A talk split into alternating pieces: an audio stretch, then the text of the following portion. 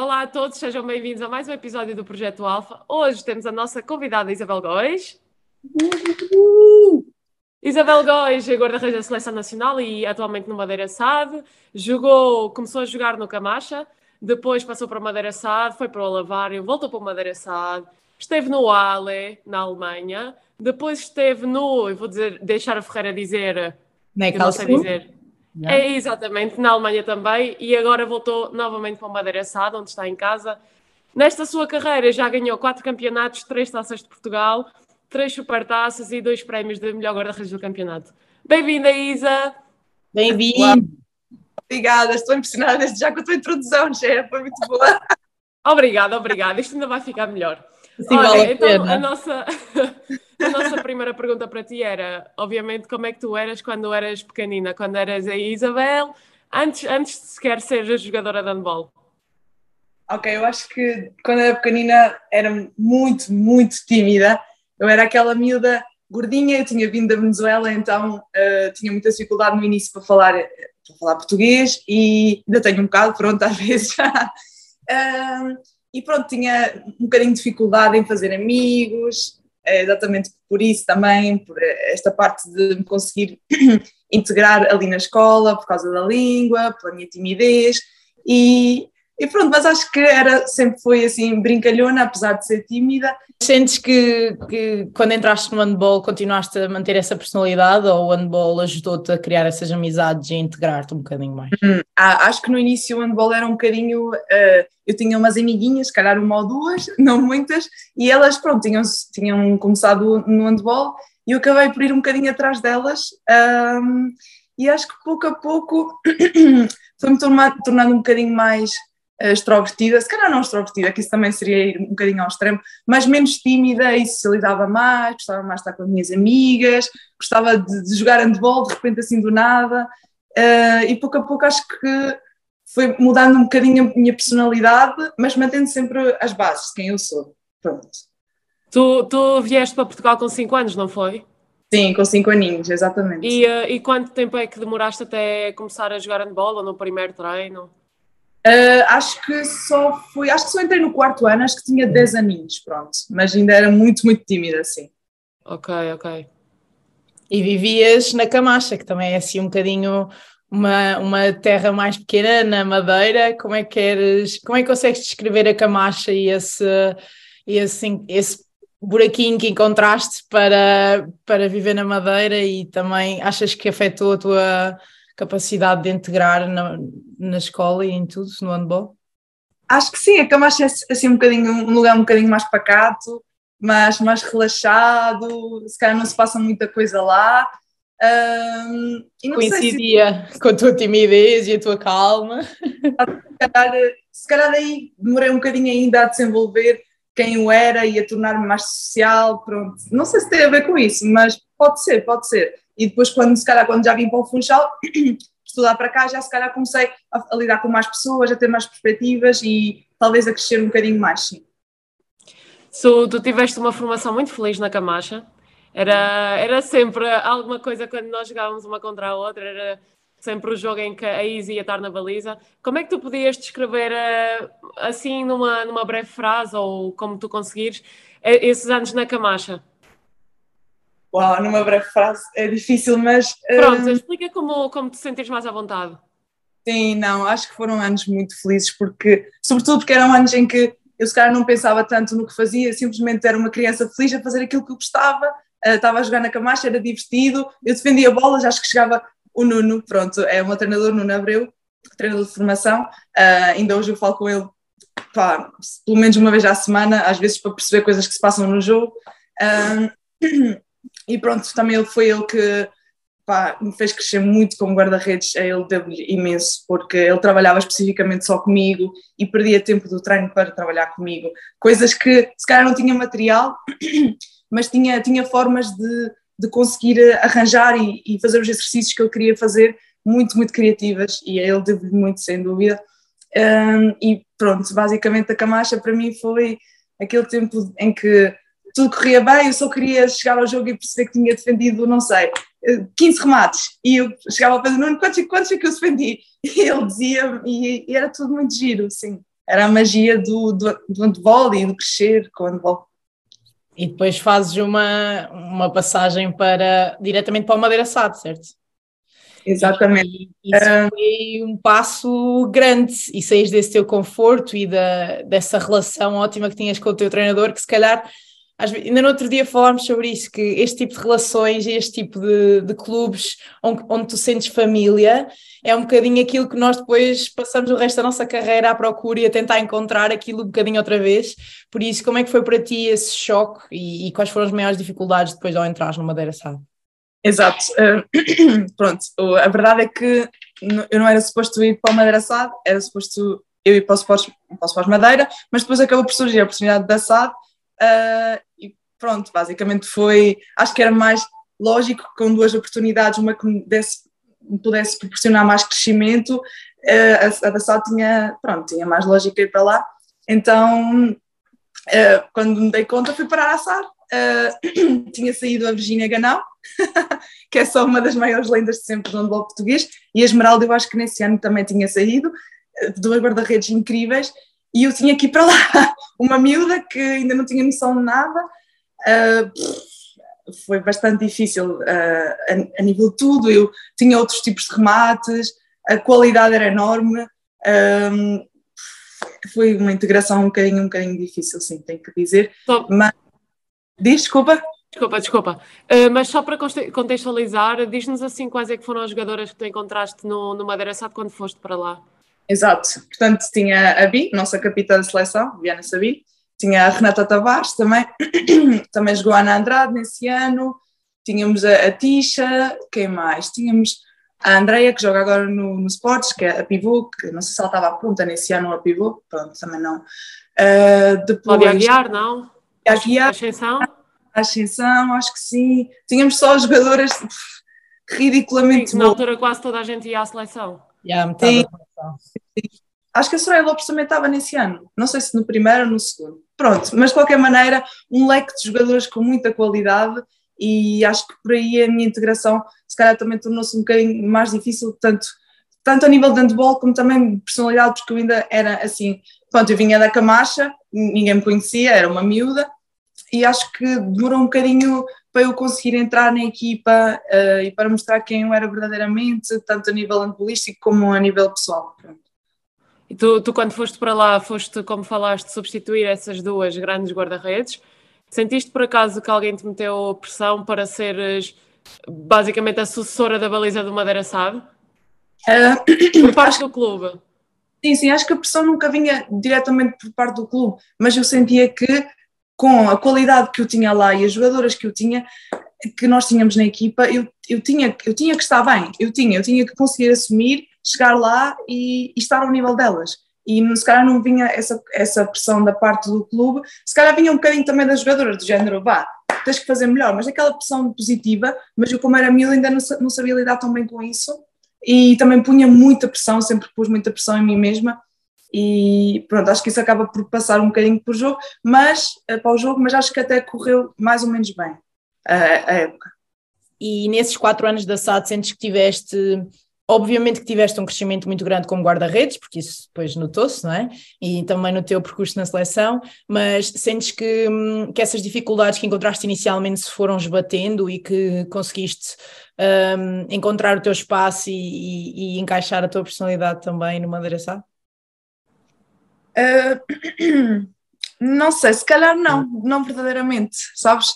Não sei se seria mais óbvio que eu te dissesse que sim, mas. Nunca conseguiste voltar àquele espírito do Camacha, daquela sensação de casa, não é?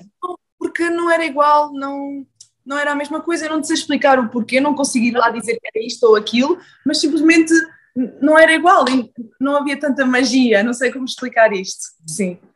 Sim, mas isso também eu acho que tem a ver com o facto de quando és, pronto, és novinha, estás na formação, tu vais, para, vais treinar porque gostas e porque estás ali com as tuas amigas e quando chegas a uma parte profissional não estás tanto com as amigas, até podes criar amigas lá, não é? Mas quando chegas, chegas uh, é. como chegas assim, ok, Trabalho. estou aqui, vou, tenho que construir novas pessoas, enquanto que na formação nós temos pessoas que já jogamos há não sei, 4, 5, 6 anos e que muito provavelmente tu até tens uma relação boa com elas e, e uh, lá está, são amizades que tu se calhar és meio forçada a ter para um, se calhar amizades não, mas estás a perceber relações que, são, no...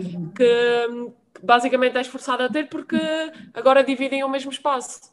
Exatamente, porque a parte profissional traz a questão da obrigação de tu estás lá com, com, com várias pessoas. E atenção que tu se calhar não desgostas das pessoas, mas também não foi as pessoas que tu escolheste, tanto antes não foi as pessoas que tu escolheste, mas foi as pessoas que tu cresceste desde pequenina e foste construindo laços pouco a pouco. E aqui era, pronto, eram pessoas que, uh, se calhar, como é que eu explico isto? Uh, tinhas que. Não vinham para trabalhar e. Exato, é isso, é isso, é diferente. E não estavas tanto tempo com elas fora, pronto, se calhar até a ver um bocadinho com isso, a construção de laços. Sim, eu acho uma coisa curiosa em relação à formação é que muitas vezes, quando, por exemplo, acontecia comigo, quando eu ia para o treino, havia sempre alguém que trazia um amigo. Ah, este meu amigo vem experimentar o handball. E pronto, Sim. isso é uma coisa que obviamente agora não acontece, porque pronto, é o nosso trabalho, não é? Mas isso acho que era super engraçado e também pronto, uma forma de nós uh, continuarmos nessa magia do handball e quando crescemos as coisas se calhar já não são tão assim. É verdade, é verdade. Opa, eu acho que não são, mas nós podemos torná-las. Acho que Sim. é uma questão de mentalidade também e de aproveitarmos as coisas boas na vida e sermos felizes naquilo que fazemos. Uhum. Então isso Olha, desculpa. Vai, vai, vai, vai.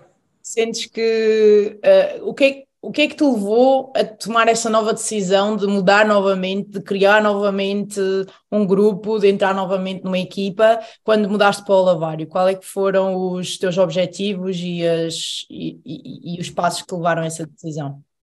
Uh, pronto, a questão de ir para, para a aula não foi uma decisão nada fácil para mim, porque eu já tinha feito um, um ano na, na, Universidade aqui da Madeira, uh, um curso de Psicologia, licenciatura, tinha feito um ano, Uh, só que, pronto, não me sentia 100% feliz na SAD.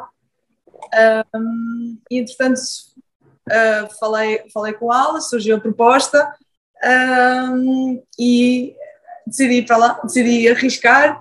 Sabia que se calhar não ia conseguir fazer as equivalências que queria, porque o curso aqui é diferente um, do que lá no Porto e foi efetivamente o que se passou, tanto que eu só consegui fazer uh, equivalência a duas cadeiras de três créditos, portanto equivalia a quase nada de todo, todo o esforço que eu tinha feito aqui na Madeira, mas na mesma achei que, que valia a pena e as coisas iam correr bem uh, e quando cheguei à aula percebi que realmente tinha valido a pena porque uh, nem sei como explicar, quando cheguei lá as coisas senti-me tão, tão bem-vinda, senti que era como uma segunda família, porque eu tinha deixado a minha família cá na Madeira e lá as pessoas receberam-me e acarinharam-me de uma maneira muito, muito bonita e sentia-me bem, sentia-me muito, muito bem. É, mas uh, falaste ainda agora do facto de não te sentires tão feliz. O que é que o que é que te fez sentir assim naquela, naquela, naquele tempo? Se calhar, se calhar eu agora que sou mais velha consigo apontar mais o dedo nisso. Eu acho que eu até podia dizer que era isto ou aquilo ou outro, ou que, pronto, eu acabava por exteriorizar eh, ou culpabilizar outras pessoas e acho que, na verdade, era sou eu mesma que não, estava, não, não me sentia capaz ainda para lidar com esse desafio e não me sentia integrada no grupo e não me sentia, sentia que se calhar a pressão tinha um bocadinho... Tinha, tinha, tinha tomado um pouco conta de ti? Sim, sim, e eu senti nessa altura que se calhar nem, atenção, eu senti nessa altura que se calhar nem queria jogar mais handball, percebem? Porque sentia-me tão desmotivada, tão em baixo uh, e não me sentia tão bem no grupo, podia também ter a ver com essa questão da pressão ou não, pronto, acho que tinha muitos fatores em jogo e, e quando decidi ir para a aula foi, foi uma das melhores decisões da minha vida, sim é engraçado porque tu descreves dessa forma, mas o Alavário também estava a lutar para o campeonato, e aliás, no primeiro ano em que tu vais para o Alavário, vais para lutar pelo campeonato. Portanto, se calhar a maneira como tu vias a pressão, e, e, acho que também a história e o peso que o Madeira Sado tem na Madeira, uhum. era também um grande fator na, na maneira como, como se trabalha no clube e o profissionalismo que tem no clube é muito diferente da visão do Alavário, em que se ganhares é uma cena incrível, não há obrigação, ah. não há. E, e, é óbvio que tu também foste para o Alavário com, com já algumas amizades formadas da seleção e, e que facilitava um bocadinho mais o processo na questão de estás a falar da família, mas tu foste na mesma com o objetivo de, de lutar pelo campeonato e ter essa pressão em ti própria e do clube, certo? Sem dúvida, mas é exatamente o que tu disseste. Acho que igual existia a pressão, mas eu simplesmente deixei de senti-la. Deixei de senti-la porque estava tão feliz naquilo que estava a fazer e com as pessoas que estava, as pessoas que tinham ao redor e com o clube, com, com as amizades que eu já tinha, tinha a Tifra, tinha a Soraya, tinha muitas mais outras pessoas que faziam sentir bem integrada no grupo e acho que precisamente por isso já era uma Isabel diferente, percebem? Sim, eu acho que também o facto de seres do Madeira Sade, de já seres presença na seleção, eh, pronto, teres assim já algum nome, vires para o Alavário que era um clube humilde, pequenino, que começa a crescer, acho que depois as pessoas, obviamente que, pronto, também és uma pessoa super adorável, que está sempre a rir, e acho que, obviamente que as pessoas ficam felizes por te ter lá, e, e acho que isso, que isso faz toda a diferença também, e torna a tua entrada no clube super, super fácil. Sim, sim, também havia coisas incríveis, como tipo, lá o pavilhão enchia, a claque era incrível, tínhamos o chefe Pedro lá a bater com o tambor. e depois, imagina, defendiam uma bola e eles gritavam Isabel, e para mim era. Rainha Isabel! Ah, sim, peço desculpa, Rainha Isabel. era muito giro, sim. Quais é que foram assim as maiores dificuldades quando chegaste a Aveiro? Será ter sido se calhar viver no Porto e estudar no Porto e, e treinar em Aveiro? Ou foi se calhar as saudades de casa? Ui, verdade. Como é que eu consigo equilibrar esta balança? Qual dos dois pesa mais? Muito difícil. Não, acho que o que pesava mais, sem dúvida para mim, era estar longe da minha família. Desde, sim, desde que eu fui para Aveiro, já, já, sentia, já sentia uma dificuldade enorme, porque eu sempre fui muito ligada à minha família. E, e para mim, estar longe da minha família é é mesmo um sacrifício muito grande. Um, portanto, acho que esse fator pesava muito. Também a questão de, que tu referiste agora, a questão de estar a viver no Porto e estar a estudar no Porto e ter que fazer a viagem para Aveiro, as pessoas pensam, oh, ok, uma horinha não, não é muito mal, faz-se bem. O problema é que é uma horinha, tens que estar esta hora no comboio, tens que apanhar o comboio desta hora, tens que sair das aulas esta hora e depois, quando nós voltávamos, o treino acabava, não sei, 10 e tal, tinhas que apanhar o comboio das já não me lembro, mas imaginem, quase 11 horas, chegavas a casa já era meia-noite, eu tinha que apanhar o metro para ir para casa, era fazer esta viagem com a Soraya, então pelo menos acho que a viagem era muito mais relaxada, muito mais tranquila, e nós sempre, mesmo nos dias maus, acho que tínhamos sempre uma à outra, então estava tudo bem, sabem? Uh, mas sem dúvida muito difícil, há dias que eu no dia a seguir nem conseguia eu punha despertador, punha três despertadores e eu não conseguia acordar para ir às aulas, estava tão cansada dos treinos que sim, sem dúvida, essa parte era, era muito difícil, mas acho que quando chegava ao treino e com as pessoas que estavam, eu percebia que valia tudo a pena.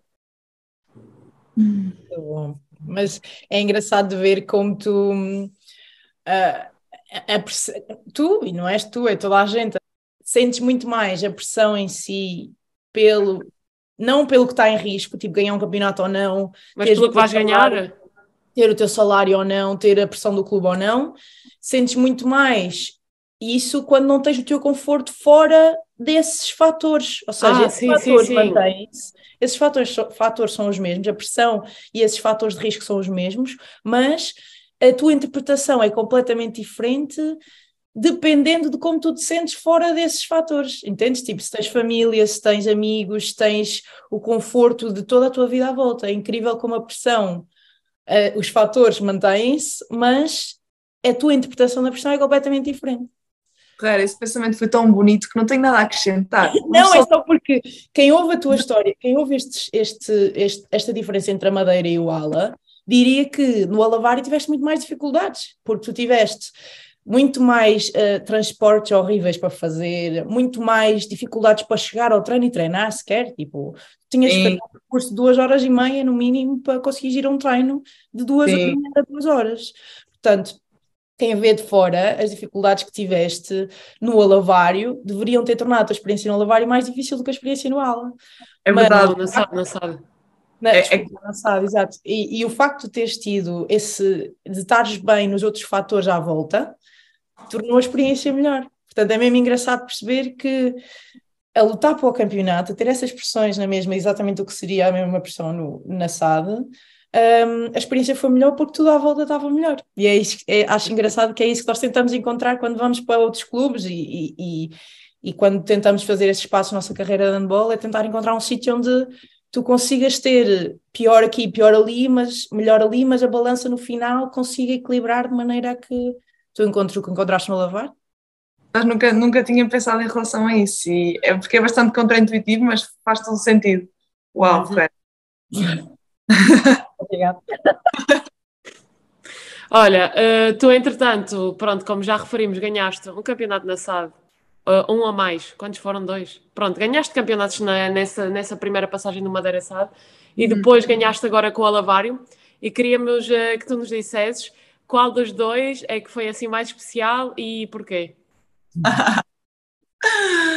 Acho que é injusto é injusto eu estar a dizer que um é mais especial do que o outro, mas não quero saber. Uh... não, eu acho que não é injusto, porque uh, lá está, tem tudo a ver, tem tudo a ver com, pronto, com, a, com, com o sítio onde tu estás, portanto, não, não é que um seja melhor que o outro, mas obviamente que há um que é mais especial que o outro. Claro, claro, e, mas acho que faz muito mais lógica depois das pessoas perceberem aquilo que, que eu acabei de dizer no seguimento desta questão. É óbvio que uh, na sala nós tínhamos a obrigação de ganhar, Uh, e, e quando ganhamos um campeonato é como, ok, alcançamos o nosso objetivo. Trabalho. Era aquilo que toda a gente estava à espera, nós também estávamos à espera. Fiz, sabem? Bom. uh, e no ala, quando alcançamos o, o, campeonato, era já o tricampeonato, mas na mesma, percebem? Foi um sentimento de felicidade, foi, foi de loucos, foi uma festa, não consigo explicar. A cidade foi abaixo. e não sei, não, era, não havia, se calhar, não, se calhar também havia essa pressão, mas não havia essa obrigação e as pessoas estavam à nossa volta, esperavam, mas não, não sentíamos tanto e era simplesmente tudo bonito e feliz, sabem? Sim, e se calhar aquela questão de que, ok, se não ganharem, uh, não é que tudo bem, mas vamos estar aqui para vocês. Sim, foi um bom esforço na mesma, estás a ver? Se foste à final e, e, ficaste em segundo, foi um grande esforço, está tudo bem. Sim, esta questão da obrigação, mesmo obrigação, não estava lá. Tem um peso diferente. E eu acho que também, esses anos do Alavar, eu acho que toda a gente estava à espera que foi sorte. Tipo, ah, o primeiro campeonato foi sorte, o segundo não vai acontecer. Depois o terceiro, Ih, nunca na vida. Não, não, isso agora. A Madeira SAD sempre teve aquele peso tão grande da Madeira, uhum. da SAD, que, que, que, nunca, tive, nunca houve essa expectativa tão pesada no Alavário por causa disso, eu acho. Ok, pode ser, então, pode ser. E o Alavário humilde, atenção, acho sim, que também.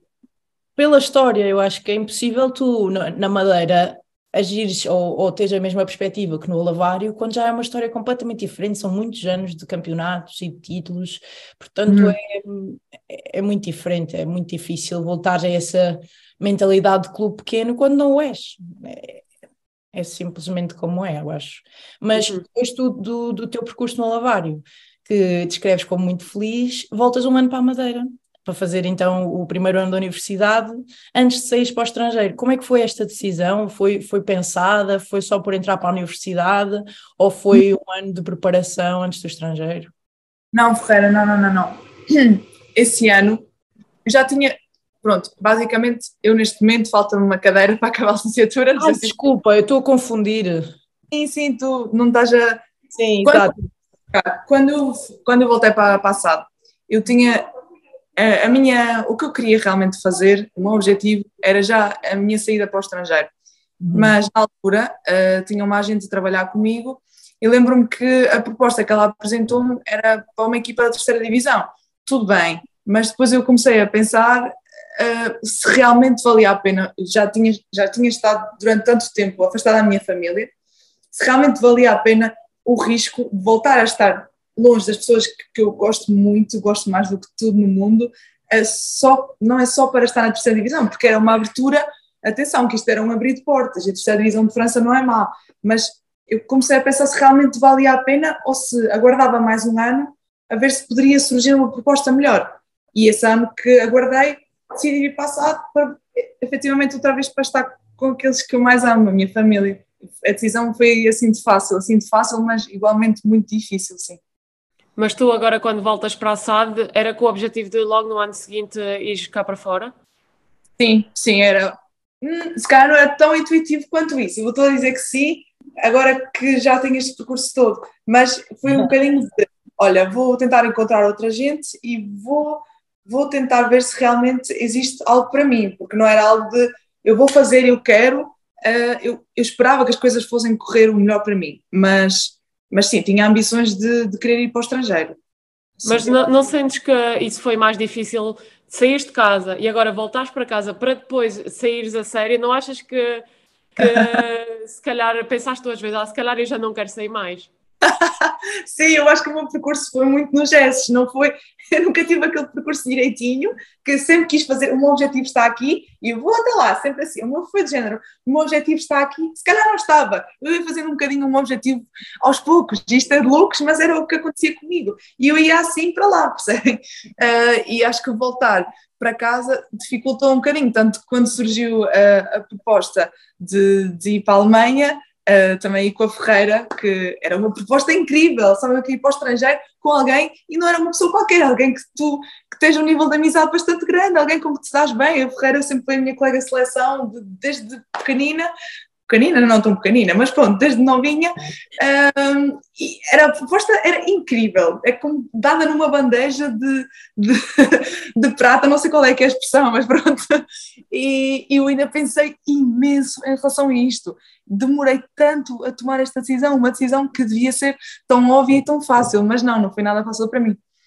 Cada pessoa tem o seu percurso, mas podemos, podemos ter aqui este momento só para dizer o quanto eu te dei na cabeça, o quanto eu te pressionei. É que eu às vezes pensava, juro, eu pensava, será que ela não quer mesmo e eu estou a ser uma pessoa a pressioná-la para tomar a decisão? Porque, porque sinceramente havia momentos em que tu, tu, tu mostravas que querias mesmo ser jogadora de handball, querias ir lá para fora, querias ter a experiência. Depois havia outros momentos tipo, não, nunca na vida, não, não faz sentido, eu não vou conseguir, eu não quero, não é o que eu, que eu ambiciono. Então havia momentos que eu ok, Isa, pensa, vamos, vamos, vai, vai, vai. Outros momentos era tipo, olha, estou farta, faz o que quiseres, não quer saber. Eu também senti isso da tua parte, era mais engraçado.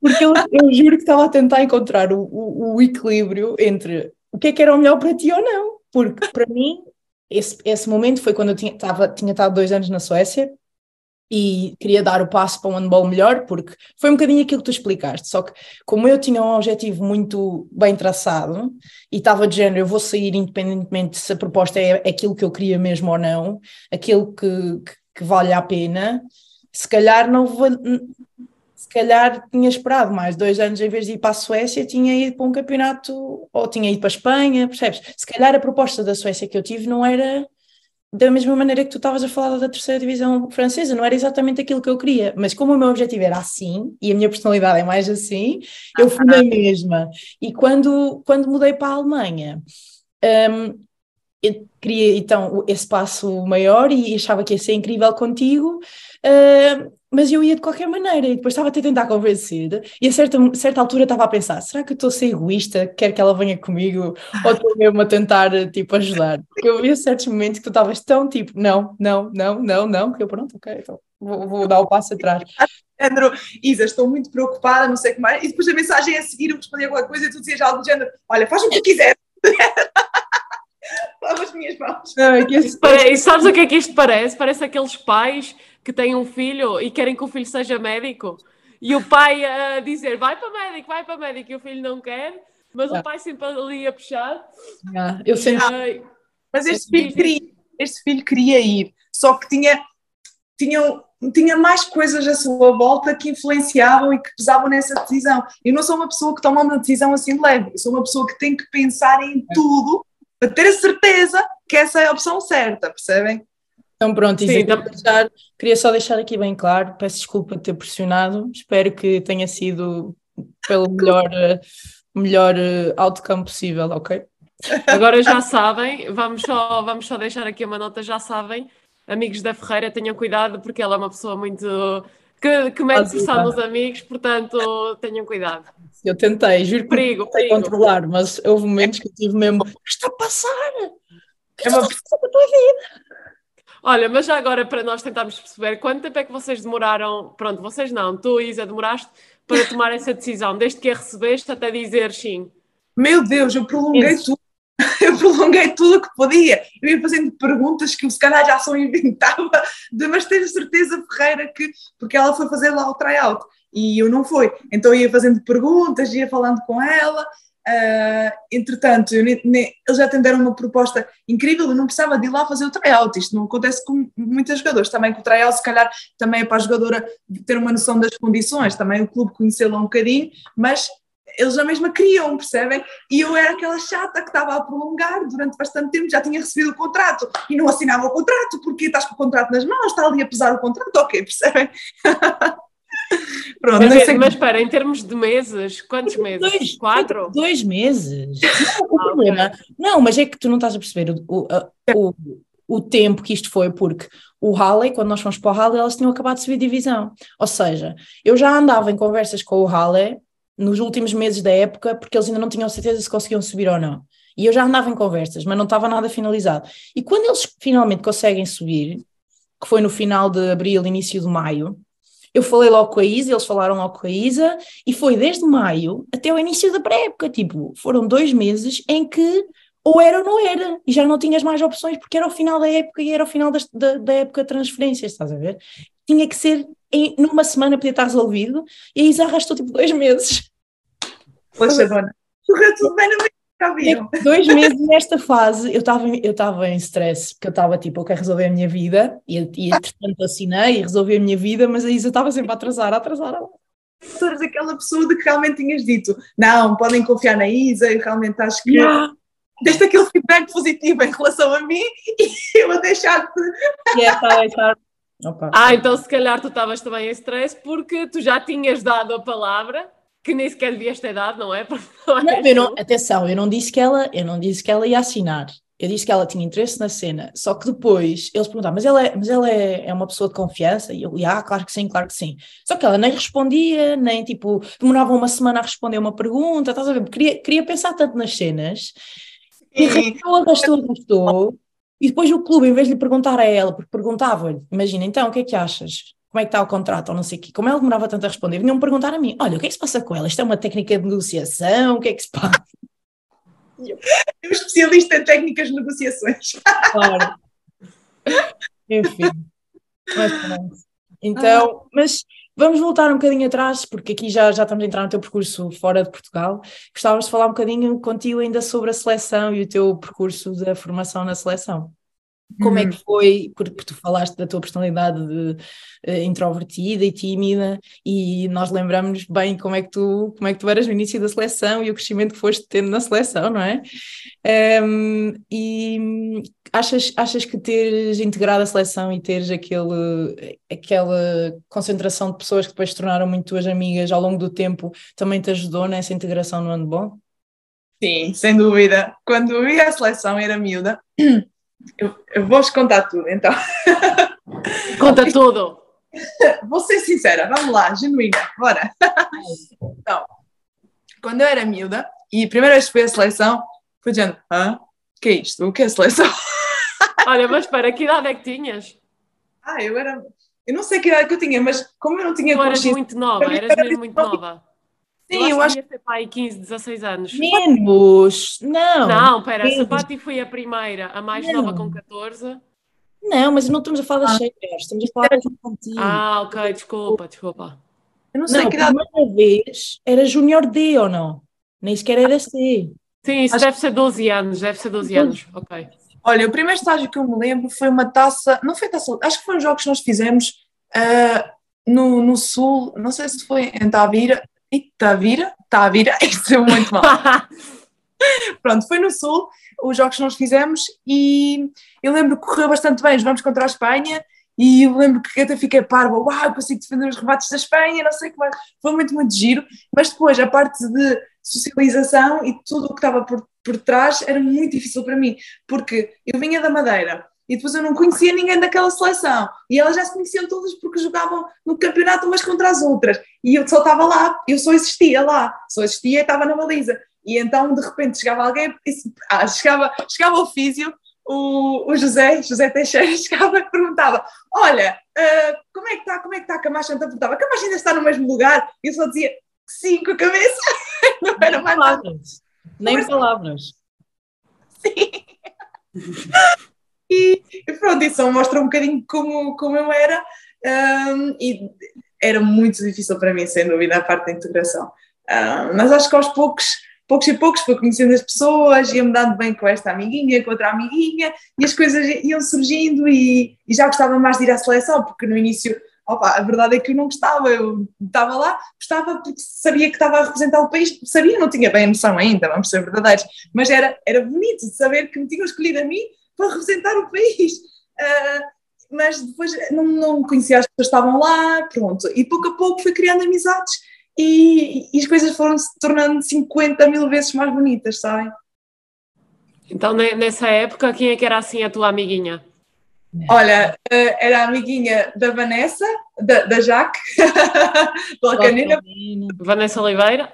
Vanessa Oliveira, e depois também gostava muito da, da Faleiro, também, sim, dá muito bem com o Faleirinho. Uh, eram as duas amiguinhas que eu tinha, acho eu. Espero não estar a esquecer de ninguém, meu Deus. Sim, sim, mas acho que é importante nós, eh, quando entramos assim num grupo novo, nós começarmos a, a ter essa, essas amizades e depois essas amizades vão crescendo, vão crescendo, vão crescendo e acho que foi isso o teu caso, tanto que hoje em dia, pronto, uma das tuas grandes amizades assim na seleção é a, aqui a nossa amiga Ferreira uhum. e, uh, e uh, entre outras, e acho que esse percurso foi bastante giro e se calhar até se calhar tu até concordas comigo, que foi se calhar um, uma parte no teu percurso que te fez eh, desenvolver agora essa tua personalidade, que tu agora és uma pessoa muito mais extrovertida, não tão tímida, não tens uhum. problemas assim em falar, porque acho que também já te sentes assim confortável com o grupo e tudo mais. Sim, acho que sim, claro, porque as pessoas que estão à tua volta também, também indiretamente moldam a tua personalidade e quem tu és. E se tu estás rodeada de pessoas que, onde tu te sentes bem e que têm uma energia positiva, acho que isso também transmite e acaba por, por moldar quem tu és. Não sei se faz uhum. sentido, mas claro, claro. Eu acho que o facto de me sentir tão confortável com todas vocês na seleção ainda, ainda, ainda aumenta o prazer que eu tenho cada vez que vou lá, percebem? Porque eu me sinto bem, estou num lugar em que eu gosto, com as pessoas que eu gosto.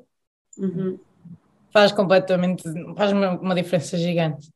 E como é que sentes que foi esse percurso ao longo, ao longo da seleção? Porque tu és das poucas que, nós já falámos algumas vezes aqui do, do, do, como é que funcionava nesse tempo a seleção de, desde jun, de D, que, era, que eram os nomes D, C, B, A, ou seja, tu és das poucas que iniciou o percurso e que se manteve desde o início até ao final, tu és dessa geração das poucas que, que está agora nas séniores, se calhar és a única, dessas Júniores D, Tu és a única que está desde as D até às séniores.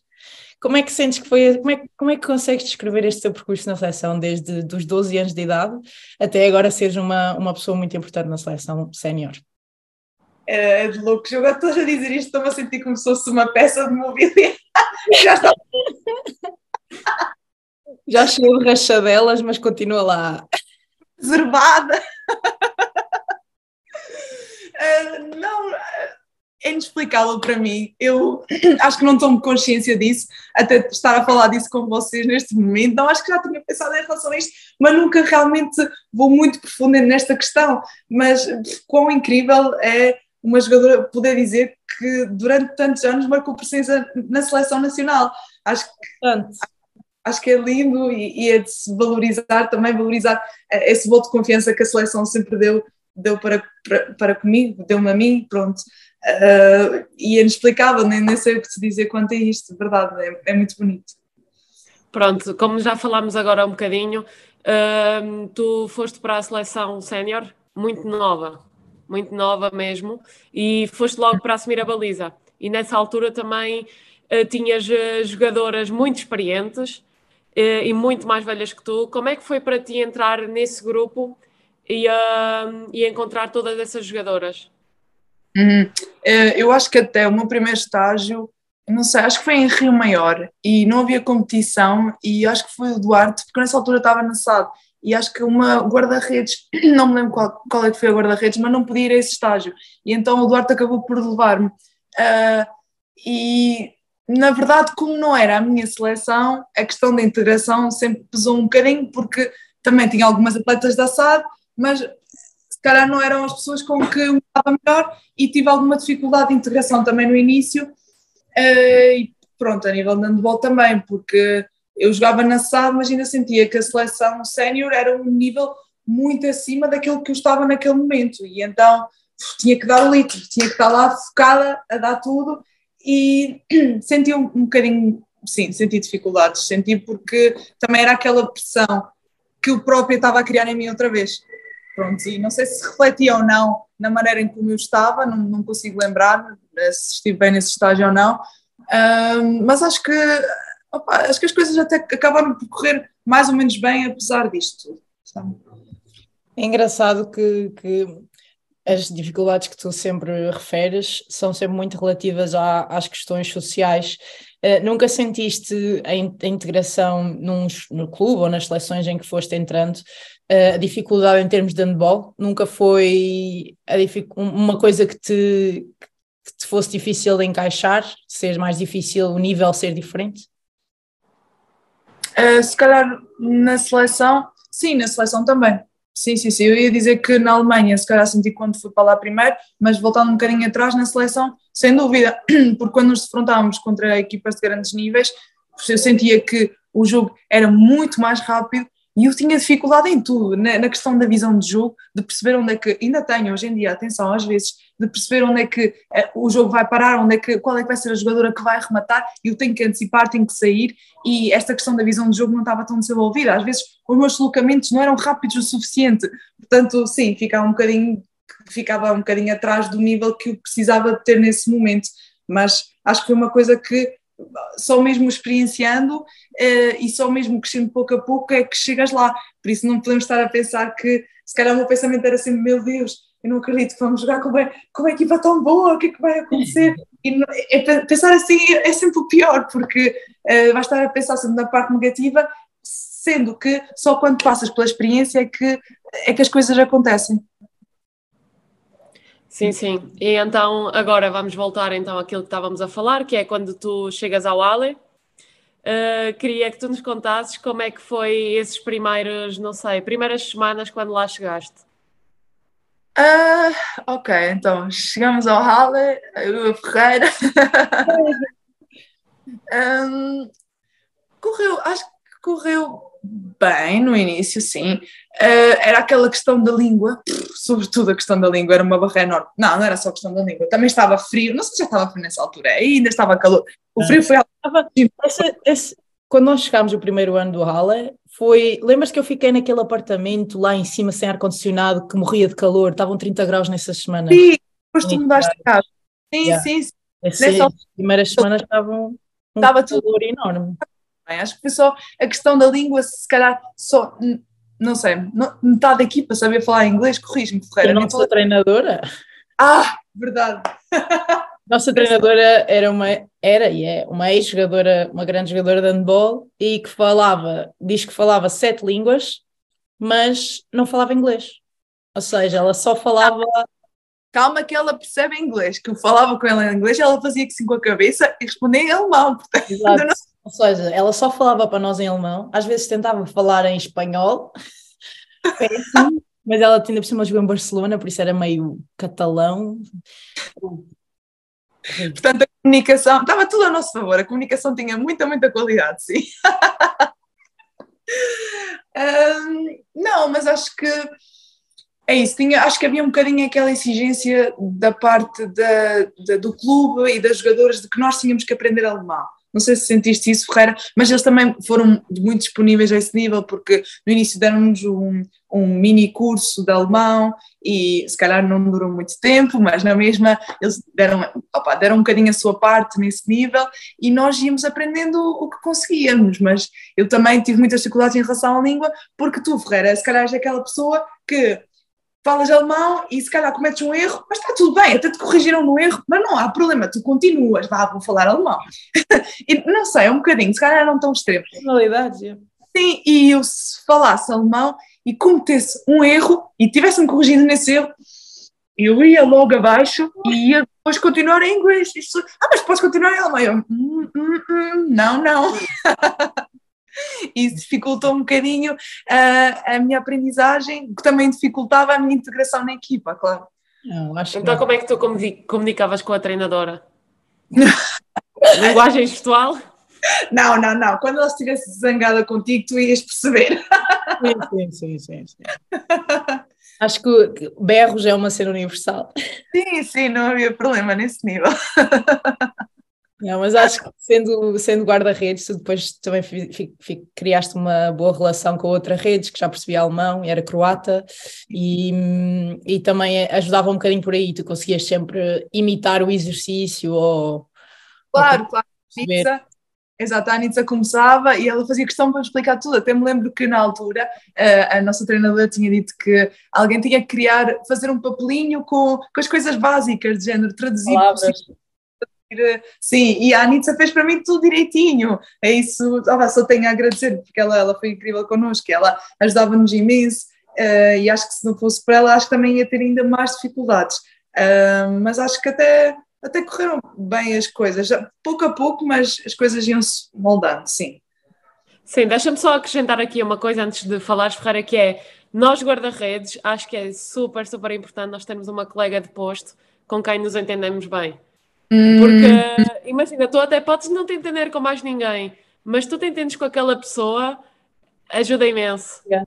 E é verdade, sem dúvida. Eu acho que sempre tive muita sorte com, com os colegas de posto que tive. Acho que só foram, foram pessoas incríveis que, que eu conseguia falar com elas e eu sou aquela pessoa que preciso de falar com alguém e dizer ah, neste lance o que é que achas que aconteceu? Eu preciso perceber o que aconteceu e preciso que outra guarda-redes me dê feedback. Portanto, também é, é, incrível já eu poder trabalhar contigo na seleção, tu percebes que eu sou assim e eu também percebo como tu és e acho que entendemos as duas bem juntas e encaixamos bem. Sim, sim, sim. Acho que também respeitamos muito a personalidade uma da outra, não é? Sim, sim, sim, sem dúvida. É importantíssimo. Este vai ser cortado e vai ser usado como exemplo de companheirismo nas seleções. Aqui. Não, mas é verdade, é verdade. É uma coisa que nós já falamos as duas, que é eu, quando estou na seleção, eu só quero ganhar. Eu não me importo de não jogar. Se Isabel jogar e jogar bem, opá, eu estou ali. É como se eu tivesse jogado. É isso, eu acho que sempre estive com pessoas que são capazes de perceber isso, porque para nós, os, os, a questão de saber quem está melhor, imagina, se eu sentir que tu estás melhor do que eu, ou que estiveste melhor do que eu num estágio, eu, eu vou querer que sejas tu a começar. E não vou, não vou que está certo se eu começar. Eu até posso começar, mas eu, eu tenho a certeza que quando estiver no campo eu vou dar o litro, mas na mesma eu vou sentir que se, calhar és tu que tinhas que estar e quando tu entrares eu vou apoiar a 100% essa decisão, percebes? Ou se foste tu a começar eu vou apoiar porque sei que está bem e acho que esta questão de nós percebemos que quem está em jogo é que tem que dar o litro e essa pessoa tem que estar bem, é o mais importante queremos que a equipa chegue o mais longe possível. E depois ser possível também a competitividade, não é? Porque vocês, eu gosto muito de ver quando vocês uh, se apoiam tanto uma à outra e ao mesmo tempo sentem, ok, se ela está a fazer isto bem, eu também quero fazer bem. E, e puxam -se sempre uma à outra para conseguirem estar sempre as duas a evoluir e tem sido incrível ver o vosso percurso, porque vocês são as duas da Madeira, vieram as duas assim com, com um percurso semelhante, ganhar campeonatos em Portugal e de agora irem para o estrangeiro, e é incrível que com um espaço tão, tão curto, porque vocês são gerações uh, consequentes, uh, conseguem manter a qualidade da nossa seleção na baliza, que é tão importante, por isso... Eu, eu, acho que, eu acho que tenho que acrescentar aqui uma coisa, que é neste último estágio, estávamos a fazer ginásio com a Sofia Osório, e estávamos a fazer um pino, eh, mas unilateral, e estávamos a fazer pai com 15 quilos, e eu fiz tranquilo, e a Isa estava com mais dificuldade, e ela, ah, a Jé fez com 15, ou, ah, porque ela estava a fazer com 12, a Jé fez com 15, e eu, sim, e ela, ah, então se a Jé fez, eu também quero fazer. E depois é engraçado que nós tentamos sempre lutar, nós temos uma luta muito saudável pela, pela, pelo, pronto, pelo lugar e acho que, pronto, quer, quer no handball, quer no ginásio, nós tentamos, tentamos sempre puxar-nos uma à outra. Engraçado, tenho este porque eu lembro precisamente desse momento. Como assim? A gente consegue com 15 quilos? Não, eu também tenho que conseguir. Eu fui lá e fui fazer com os 15 porque tinha que ser. Não, que giro, é verdade, concordo completamente, mas acho que é isso que nos torna melhores, é precisamente por Sim, isso. claro, claro, claro. E pronto, lá está, tu quando chegas ao Ale, tiveste esta ligação com esta guarda-redes que depois agora acaba por ser uma grande amiga tua e uhum. acaba por tornar este processo se calhar um pouco mais, pronto, mais fácil, não é? Já tinhas a Ferreira e ainda para mais chegas ao clube e tens esta guarda-redes que é muito tua amiga, Sim. As coisas parece que se tornaram melhor. Depois a tua integração na equipa acaba por ser mais fácil também um pouco por, por essas pequenas ligações que vais criando com as pessoas? Claro, claro, claro, concordo completamente com o que estás a dizer, porque é o que nós já falamos, quando estás com as pessoas, essas eram as pessoas que eu tinha à minha volta, porque eu eu estava a 100% no handball, então se calhar não tenho outros fatores a, a pesar e outras pessoas à minha volta, se calhar aquelas que tu vais conhecendo por aqui e por ali, mas não tanto como, como no handball, e então quando tinha a Ferreira, tinha a Ferreira e tinha a Anitza, e então eram essas pessoas que eu sabes quando crias uma conexão tão forte com alguém e dás tão bem com alguém, que as outras, as outras pessoas são também muito importantes, mas tu estás tanto com essas pessoas e gostas e sentes-te feliz de estar com essas pessoas que as coisas começam a correr bem. E pronto, acho que muito graças às amizades que eu tinha que, que fez toda a diferença lá no, no meu percurso, sim, no Halle. Uh, porque se calhar as coisas a nível de handball não estavam a correr 100% como eu queria, porque a Anitta tinha muito mais tempo de jogo do que eu tinha, e depois eu acho que às vezes eu tenho uma postura de se eu, se eu sinto, exato, aquilo que eu já disse, se eu sinto que a Anitta está melhor do que eu, eu vou continuar a trabalhar nos treinos para dar tudo, mas eu sei que ela merece jogar, então eu só consigo estar lá a apoiá-la e acho que é isso que nós temos que fazer como jogadores numa equipa, como, como somos vários jogadores numa equipa, acho que é esse o espírito a ter e a dar o litro no treino. Uh, como não tinha tanto tempo de jogo, as coisas estavam a ficar um bocadinho difíceis, mas depois eu lembro-me que no fim da segunda época a Anitza lesionou-se. Ah, e também atenção, que eu andava um bocadinho mal também por causa das costas, e depois era, foi uma fase em Lisboa que eu estava, você não estava a perceber, mas mesmo mal, porque uma vez Ferreira, nós estávamos sentadas no café, não sei se tu te lembras, no café que costumávamos ir, o café do chá, pronto, que tinha o piano a tocar sozinho, um, e estávamos lá sentadas, e estávamos sentadas já um bocado, não sei se estávamos a jogar um jogo, um Jenga ou o que é que era, e quando me tinha que levantar, vocês levantaram-se, eu não conseguia, eu estava mesmo assim, as minhas costas estavam tão mal que eu lembro que vocês tiveram que ajudar-me. Eu só pensava que vergonha, está a olhar para nós, porque eu não conseguia andar e sair para a rua. Tínhamos que ir para uma farmácia para ir buscar medicação, estava tão mal, eu não conseguia sequer atar os. Por causa da ciática, eu não conseguia atacar, atacar atar os, os cordões da, das sapatilhas, muito mal. E pronto, tive essa fase menos boa, mas depois no, no fim da, da segunda época, acho que as coisas começaram a correr melhor, porque precisamente por isso a Anissa estava lesionada e eu senti, ok, agora sou eu que tenho que assumir, tenho que estar bem. Uh, e quando assumi essa postura, as coisas foram correndo melhor e os jogos estavam a correr melhor também.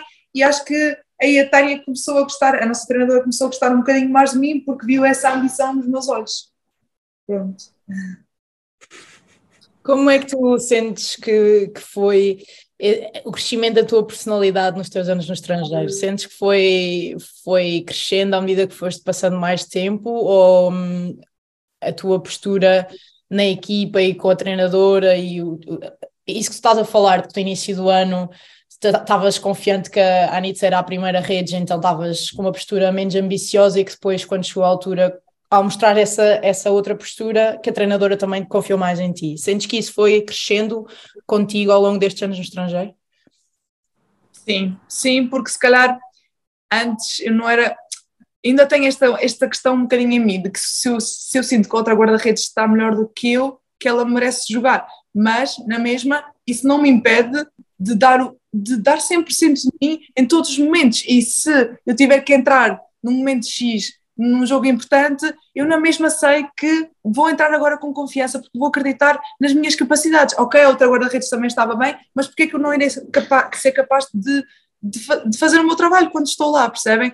E acho que isso demorou muito tempo a criar em mim, ainda hoje às vezes, hoje em dia ainda sinto um bocadinho, mas acho que está muito melhor, estou feliz por me perceber disso, sim. Uh, nós queremos tentar aqui também perceber qual é que é a expectativa versus a realidade de quando foste para a Alemanha, ou seja, nós temos sempre aquela tendência de que ah, vou para a Alemanha, um campeonato excelente, mas calhar as coisas não são tão bem assim e nós queríamos eh, perceber assim um pouco os dois lados. Quando chegaste lá, a tua expectativa correspondeu à realidade? Uh, assim, as expectativas que eu tinha era realmente de um outro nível incrível, de que eu não sei se ia ser capaz de saber lidar com aquilo. E quando cheguei lá, uh, no início, acho, acho, que senti como guarda-redes, senti muita diferença nos remates, sem dúvida. Os remates eram muito mais potentes e com melhor, melhor execução técnica do que aqui em Portugal. Mas uh, acho que pouco a pouco foi foi conseguindo saber lidar com isso melhor e foi-me adaptando, saber que se calhar tinha que esperar mais pelo remate, conseguir. Então a questão do bloco para mim era uma questão de blocos no início. Nós tínhamos um bloco a trabalhar em que o bloco deslocava-se para. Pronto, imaginem, a lateral esquerda vem, vem a meio, o bloco deslocava-se para a esquerda e fica completamente com este lado e a guarda-redes só tem que ir para o lado direito, não tem que ler jogo, só tem que ir para o lado direito.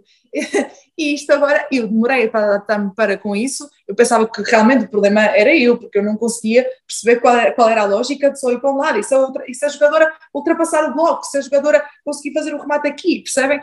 Eh, eu achava que eu não estava a conseguir fazer isso, pronto, mas pouco a pouco foi conseguindo fazer o que se queria, que era isso, trabalhar com o bloco. E agora senti que, quando voltei para Portugal, que agora tenho que desformatar desformatar isso sim um bocadinho e, e, voltar a quem eu era antes, porque aqui nós não temos essa questão do trabalho do, do bloco e eh, para mim é muito mais difícil agora voltar a ler o, o remate, mas acho que pouco a pouco já, já estou a conseguir voltar a quem eu era. Então, não sei. Acho que fugi da tua questão, Jé, desculpa. Não, não, tudo bem, mas, ah, mas espera, eu só queria acrescentar. Achas que tu perdeste um pouco a tua identidade como guarda-redes quando foste para o jogo alemão? Ou seja, Sim. não estavas tão livre, tinhas só que executar, tinha, não pensavas, era só uma pessoa que, que executava. Responder isto porque eu estava a ver, eu queria preparar-me para isto, para convosco, esta entrevista. Então eu estava a ver o jogo que nós fizemos contra a Áustria, uh, que foi esse jogo que o Gerard e a Tânia tiveram o interesse em mim em primeiro lugar. Uh, e pronto, nesse jogo eu acho que estive, estive bem e quando eu estava a ver o jogo, eu percebi que eu era capaz de ler os remates de 9 metros e esperava pela bola.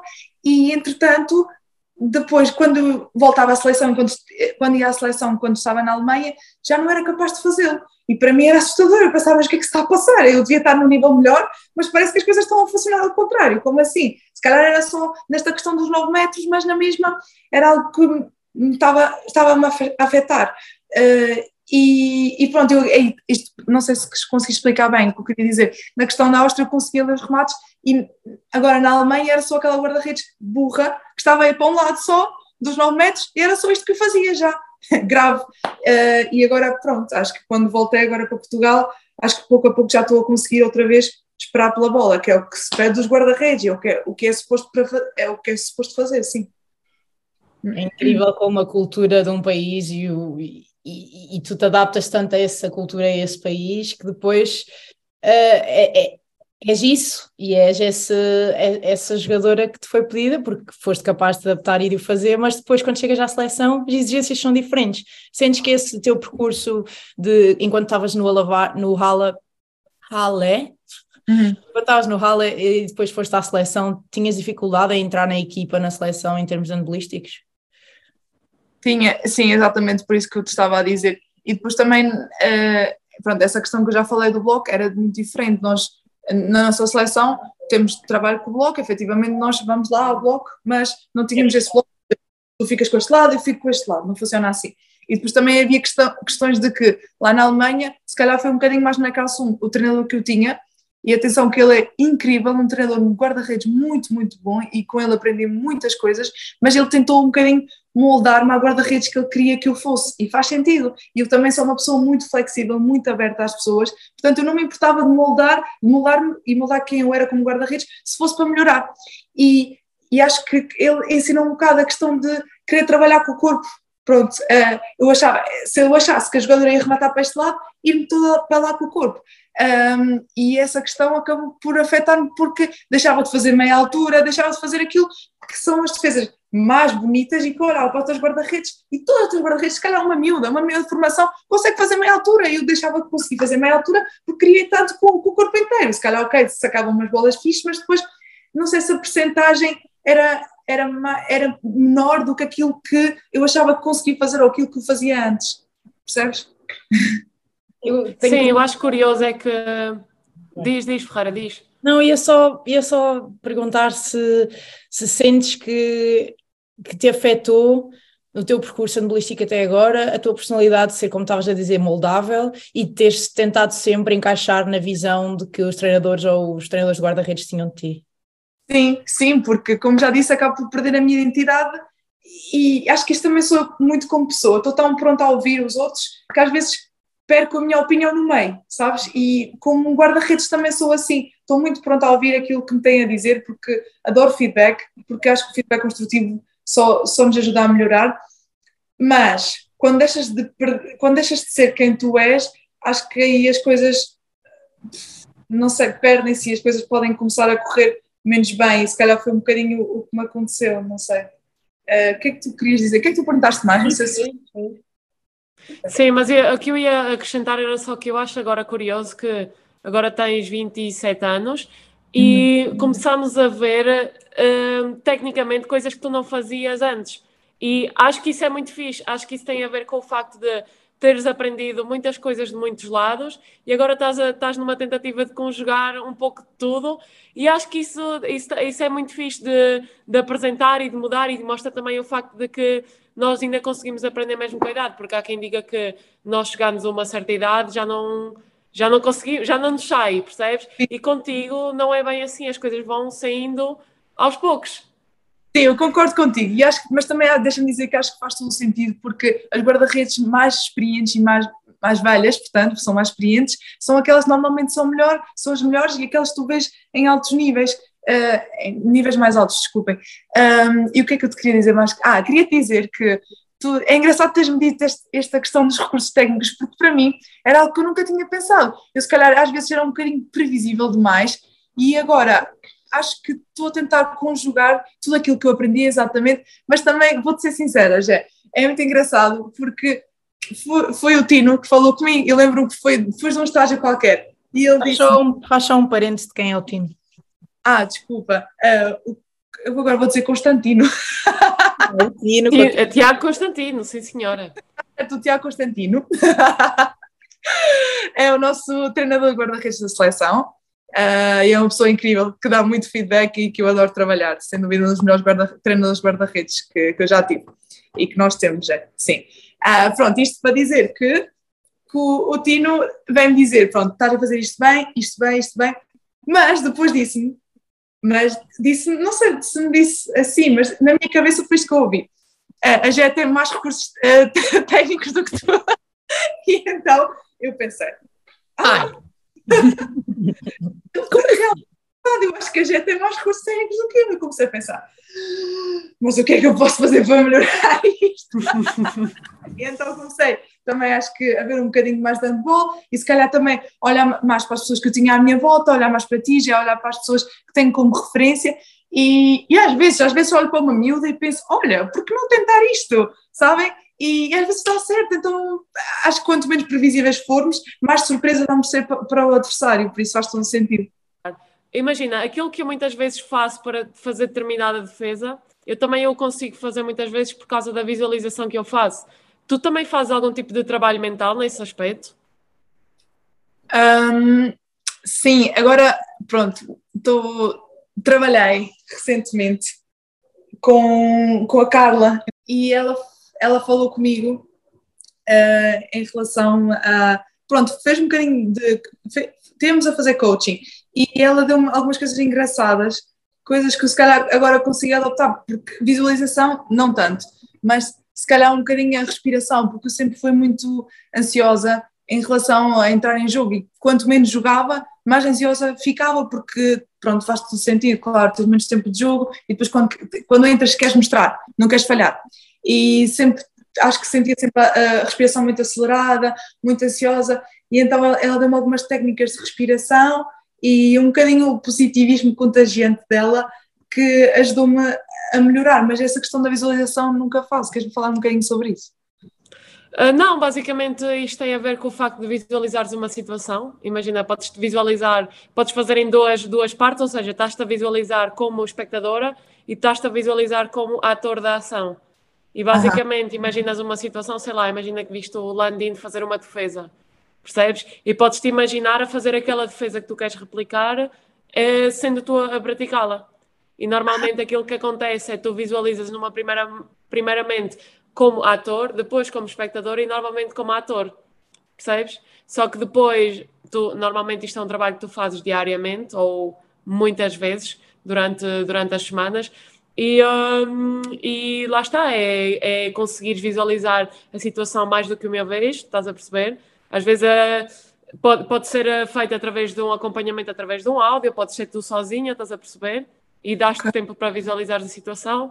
E pronto, o que se diz uh, é que esse tipo de imaginação faz com que o teu cérebro ative mecanismos que na hora de, da verdade, ou na hora que estiveres a visualizar aquele gesto de remate, o teu corpo reaja mais rápido ao estímulo. É criar, Sim, mas... criar os percursos nervosos e, e, a parte mais importante dessa técnica é tu conseguires imaginar exatamente, imagina que era um remate de ponta, exatamente a ponta a fazer o braço como tu estás a imaginar que depois desencadeia a defesa tal, e sempre que tu criares esse percurso no teu cérebro com a visualização, quando chegares ao momento do jogo em que a ponta faz o movimento tal com o braço que tu já visualizaste, já tens o percurso neural criado para a tua reação ser tal. Ok, mas eu acho que eu faço isso indiretamente sem perceber que estava a fazê-lo, porque eu às vezes penso, ah, e se eu fizer isto aqui? E realmente eu, eu penso em mim a fazê-lo, percebem? Mas não penso, por exemplo, na ponta a rematar, se calhar só penso quando estou a ver o vídeo dela a rematar, mas não faço isso, esse trabalho todo, e isso é muito interessante vocês terem falado disso. Esse ponto sim, sim. faz muita diferença, a questão de tu imaginares, tipo, o fator e a consequência. A ah. visualização ah. tem mais efeito quando tu consegues imaginar mesmo um trigger, tipo o um movimento que vai desencadear aquela resposta. Se tu consegues é. fazer essa ligação bem explícita e direta, normalmente a visualização depois tem mais, mais efeito. Bem, que interessante, que bem. Não, eu por acaso pensava que tu já fazias, porque pronto, agora como lá está, tens variado um pouco a tua maneira de estar na baliza, o que é ótimo e eu já referi Uh, até pensei que, que podias ter trabalhado um pouco nisso. Hum, não, não, mas isso é importante, temos falado disto, gostei, vou pesquisar mais sobre isso. Sim, isso, imagina, eu quando faço isso, faço mais ou menos uma meditação antes, que assim estás relaxada e depois ficas automaticamente focada naquele, naquele instante, estás a perceber? Ok, que bem. Então, e tu falaste agora um bocadinho do teu trabalho com coaching, um, como, é que, como é que foi esse teu percurso de trabalhar e, e, com quem é que já trabalhaste, como é que tem sido esse teu percurso de trabalhar a parte mental também? Um, acho que não tem sido até, até que até um ano atrás, um ano e tal, acho que a primeira vez que achei que precisava de ajuda nesse nível foi quando as coisas não estavam a correr bem, e foi quando estava na Calçum, Uh, e até já não sei o que é que desencadeou, quer dizer, até acho que lembro. Acho que foi uma situação com, com a minha treinadora e foi uma coisa ridícula, mas eu já me sentia tão em baixo que essa coisa ridícula afetou-me. Que foi, nós íamos sempre para, para algumas reuniões. Tu, tu lembras como é que a nossa treinadora era? Nas reuniões, uh, ela fazia-nos como um teste. De, nós é que tínhamos que dizer aquilo, a preparação que ia ser para o jogo. Então, hum, o que aconteceu nessa reunião em que nós sentíamos sempre muito testadas, e então quando chegámos ao momento estávamos muito nervosas. E eu era aquela jogadora que ia fazer sempre uma preparação estúpida. E pronto, num, num desses testes que nós tínhamos, hum, estava, ela pergunta qualquer coisa do género: Ah, esta, esta jogadora que marca os 7 metros, remeta sempre aonde? Uh, obviamente que nós tínhamos que saber a resposta lá já, apesar de eu só gostar. A reunião ser na quarta-feira, eu só gostar de ver vídeo na sexta-feira, mas eu, eu, fazia o esforço de ver o jogo todo para ver. Mas nesse momento eu acho que respondi qualquer coisa muito estúpida, do género: uh, acho que não houve 7 metros nesse jogo. ela passa-se, vira só vejo os olhos dela lançados para, para mim e ela: não houve 7 metros no jogo. e toda a gente assim. Mas mesmo assim? Na minha cabeça parecia uma telenovela, não sei se foi ou não. Não, mas ela é dramática, ela é dramática, portanto é possível dramática. Uh, e, e ela nunca punha o vídeo a dar, porque nós só falávamos. Ela punha o vídeo a dar uma vez em 20, para ela provar que tinha razão em alguma situação que uma jogadora tivesse dito que era diferente. E nesse, nessa vez, claro que ela abriu o computador, meteu lá a projetar uh, e pumba, primeiros 3 minutos do jogo, 7 metros. eu, já, já sabia que isto ia acontecer. Uh, entretanto, mais 5 minutos do jogo, pumba, outro 7 metros e ela sempre a rematar para o mesmo lado. porquê que isto me acontece justamente na vez em que eu se calhar vi o vídeo com menos atenção, porque eu lembro-me que tinha visto o vídeo, então eu passei por mentirosa, porque disse, eu disse algo de género para me tentar defender. Ah, sim, eu acho que vi o vídeo, eu vi o vídeo, mas eu não estava a lembrar dos 7 metros, desculpem. E já senti aquela coisa de o grupo a pensar, hum, ela não viu o vídeo, e ela a pensar, esta, esta mulher é uma mentirosa, qualquer coisa desse género. Ela metia-nos constantemente nestas situações, é que nós ficámos a parecer mal. Um, e pronto, eu a partir daí pensei, o que é que se está a passar com o meu cérebro? Porquê é que eu não sabia que havia que havia, que havia 7 metros neste jogo e achei que alguma coisa não estava bem, não, eu não estava a sentir-me completamente eu e achei que precisava de ajuda psicológica e não era tanto, uh, se calhar só a nível de coaching, era um psicólogo mesmo e fui à procura de um psicólogo com quem eu falava online e acho que ele ajudou muito porque ele também ajudou-me a perceber que se calhar não estava bem, não estava no estado mental certo para para, pronto, para continuar na Alemanha e precisava de pessoas à minha volta que que gostavam de mim, precisava de estar com elas, sim. Sim, sim. E tu, tu sentes que, pronto, a personalidade dessa tua treinadora era assim um pouco difícil de gerir e sentes que isso acabou por, eh, lá está, influenciar tanto a tua personalidade como em termos de jogo? Porque, imagina, eu acho que é bastante importante uh, aquilo que tu falas, a questão social, acho que é muito importante quando nós estamos com pessoas que confiam em nós, mas por outro lado, quando estamos com pessoas que que faças o que faças, estão à espera que tu erres, tu acabas por te perder um pouco e ficas um bocado. Claro. Não sei, acho que sais um bocado do corpo, percebes? Tipo, a tua alma sai e ficas só o corpo. E acabas por não pensar. Mas é verdade, acabas por não pensar e, e depois chegas ao ponto que dizes: epá, parece que não sou eu. E achas que essa, é, é, é, o facto da tua treinadora constantemente estar-vos a testar, não só a ti, não é? Achas que isso influenciou um pouco essa, essa parte? Sim, sem dúvida, sem dúvida, porque isso acaba por colocar pressão desnecessária nas jogadoras. E não era só eu que sentia isto, eu sentia que outras jogadoras da minha equipa também o sentiam, e sentia que, como se calhar não tinha tanto tempo de jogo, quando ela me colocava no jogo já era naquele, naquela questão de Uh, vamos ver se faço alguma coisa, sabes? e eu já, isso já, já passava na, na, jogadora que eu era e já passava, também já estava a moldar um bocadinho a minha personalidade. Não sei, e achava que não, não, não me sentia tão bem, não, não sentia que era eu na baliza, porque também não era eu fora, já não era eu. E Sim. se calhar não vou, não vou culpabilizá-la a 100%. Claro que havia muitos fatores à minha volta que, que me estavam a afetar, mas uh, ela se calhar tenho que admitir que ela foi um dos fatores que mais pesava, sim.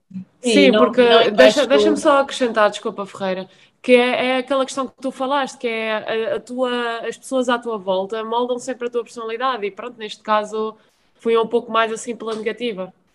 Claro, e porque um treinador tem que ser capaz de entender um, e moldar-se às jogadoras que tem, não pode agir da mesma maneira para toda a gente e acho que uh, houve sempre algum choque uh, de personalidades, porque tu és realmente uma pessoa muito mais pacata, muito mais introvertida e um, tendo uma treinadora tão extremo oposto, sempre foi um bocadinho difícil para ti para ti encaixar e, e entender, mas sentes que hum, sentes que podias ter feito alguma coisa diferente se voltasses atrás, o que é que dirias a ti própria, que dica é que davas para gerir melhor esta situação? Hum, acho que acho que já vi as coisas de maneira tão negra. Exato. Eu penso com uma nuvem em cima, em cima, exatamente. E acho que por isso mesmo é que as coisas não estavam a correr bem, porque já era uma bola de neve que ia piorando cada vez mais. E acho que se calhar, vendo desta perspectiva, de que as, acho que as, agora consigo ver de, um bocadinho mais afastada a situação, as coisas não estavam assim tão más, mas se calhar eu estava a catastroficá-las um bocadinho é um pouco saturada, se calhar, não? Sim, um bocadinho cansada também, exatamente, e com saudades de, de tudo, da minha família, das pessoas dos meus amigos, do, do clima incrível desta ilha, porque quer queiramos, quer não, estas coisas também pesam, e acho que se calhar voltava atrás e diria para ter um bocadinho mais calma e acreditar que as coisas iam melhorar. E se calhar, se calhar até uma perspectiva de, ok, o que é que eu posso fazer para resolver esta questão. Não fiques só ali estagnada, tenta fazer algo, tenta ir falar com a tua treinadora, tenta procurar, vai ver o que é que há de soluções de, para, para melhorar a tua técnica, qualquer coisa, percebem? Não era só resignada de que, ok, tenho uma guarda-redes à minha frente que é, que é melhor do que eu e então pronto, vou, vou deixar estar as coisas como estão. Não, nunca pode ser essa a atitude. E agora, agora percebo isso, agora que estou um bocadinho mais longe da questão, sim. E tu alguma vez tentaste chegar ao pé da tua treinadora e perguntar-lhe alguma coisa sobre a tua postura, a, teu, a tua técnica? Uh, acho que a única vez que eu falei com ela, não sei se foi eu diretamente que fui falar com ela ou ela foi falar comigo, e acho que a única, o único feedback que ela deu-me foi qualquer coisa na altura de: olha, está, na altura foi algo parecido, género, estás muito rechonchuda ou estás muito gordinha, e depois era: ah, não, não, não é isso que eu quero dizer.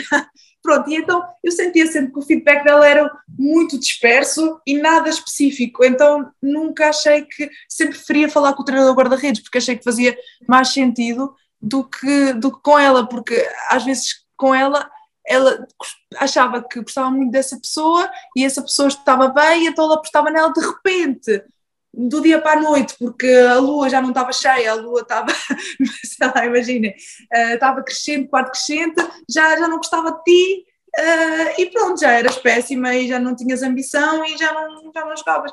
Não sei se eu ainda não estou afastada o suficiente desta questão para ver as coisas desta maneira, estou um bocadinho tendenciosa, mas era o que eu sentia em relação a ela, sim. Podemos só fazer o parênteses de, no o ano em que estivemos juntas com esta treinadora, eu era o alvo de, da crítica desta treinadora. E a Isa dizia-me: Oh Mariana, calma, relaxa, estás a exagerar. Estás a exagerar também, tu também. É só o início. Tens que fazer tudo assim um exagero. Não é assim tão mal, ela não queria dizer isso. Não sei Havia, ok, eu aí dizia isso em relação a algumas coisas porque queria apaciguar a situação. Eu sou sempre aquela pessoa que vê várias perspectivas, então queria dar um pensamento aquela vez, Ferreira, em que ela diz que tu és arrogante porque gostas de rematar e acertar na trava, ou não sei, gostas de acertar no set antes dos jogos, eu aí fiquei mesmo. Ah, não, para, mim, para, mim é melhor, para mim a melhor foi quando ela me disse qualquer coisa parva e eu respondi mais agressivo, tipo, não, não é nada disso, uma coisa qualquer, já nem sei. E ela disse: E quê? Estás, estás grávida? O que é que se passa? Olha. Lembras? Já me lembro! Eu passei-me, passei-me completamente. Eu, quê? Tu tens noção do que é que estás a dizer? Que estupidez de. Como é que isso. Olha, comecei a chorar de raiva. E ela, olha, até estás a chorar, olha para ti, estás a chorar, eu nunca devia chorar, estás mesmo grávida. Estás mesmo grávida. E eu, olha. É o que mais irrita. Mas Ferreira, eu lembro-me perfeitamente de uma discussão que nós estivemos à frente do grupo todo e olha, só chorar, mas a chorar de raiva. E às vezes até te rias, era uma mistura de emoções. E eu só pensava, meu Deus, que horror, não acredito. eu eh, acho que comigo só aconteceu uma situação em que realmente foi horrível, foi desculpa estar, estar a desviar, estávamos a falar disto, mas eu lembrei-me disto agora, e foi, uh, estávamos a jogar contra o Turinga, eu estava no Neckarsum, e foi no, no fim da, da, da minha primeira época no, do e as coisas até estavam a correr bem, nós dividíamos o tempo, a, a nível de handball estavam a correr bem para mim, e eu comecei a titular, lembro-me, e acho que até fiz, fiz a primeira parte toda, e acho que até teve uma eficácia mais ou menos boa, de 30%, não é boa, mas também não é, ou seja, não é boa, não é incrível, está, está ali no meio, pronto. Uh, isto tudo para dizer que depois a outra guarda-redes estava na baliza, e lembro-me que ela não estava a correr tão bem o jogo, e ela leva um remate dos 9 metros, e a minha treinadora, a nossa treinadora, ela passa-se, olha assim para o banco, rápido, olhando para mim, dizendo e agora? O que é que, o que, é que foi?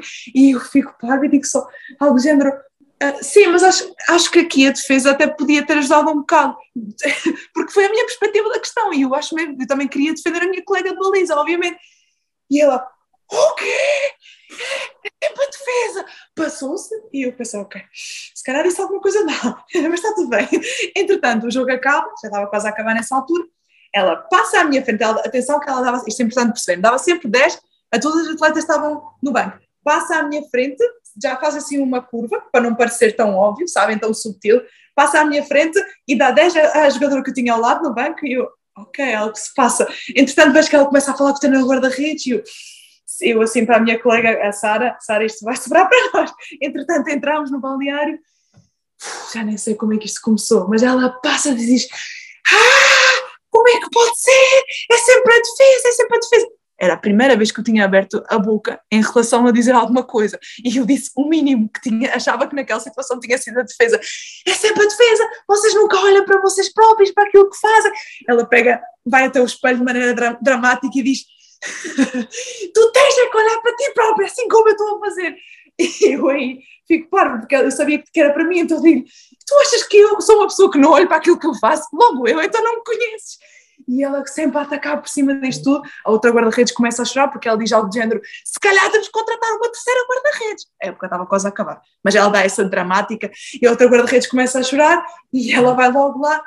Pronto, eh, também um bocadinho para acalmar a situação, vai lá, não, não, Sara, mas diz: Eu não me estou a referir a ti, não ah. estou a referir a ela, esta foi a última gota. Eu sou assim, parva, incrédula, não sabia o que, é que estava a acontecer, mas pensei, não vou chorar, vou só manter-me forte. Ninguém naquele balneário abriu a boca para nos defender. E isso foi que me magoou muito também na altura, porque nem o treinador da redes, que para mim era um, e é uma pessoa incrível, ele sempre fez tudo por mim, mas não nos defendeu naquele momento. E eu ali senti-me tão injustiçada, porque eu só estava a tentar ajudar a minha colega de baliza, percebe? Passou-se, teve tanto tempo a falar, mas foi uma reunião horrível. Eu tentava defender-nos ali no meio, mas já não saía nada com nada, a falar em alemão, toda nervosa. Entretanto, aquilo acaba, está tudo bem. Ela vai embora, eu vou para a casa bem e entro, começo a chorar, irritada, com uma raiva dentro de mim. Entretanto, ela volta para o balneário e diz: Chatsi, género, minha querida, Exato, minha querida, está tudo bem. Eu não, eu não queria dizer isto, irritei um bocado. Vem-nos abraçar a minha outra guarda-redes e eu com aquela raiva ter que abraçá-la explicar a mistura de emoções.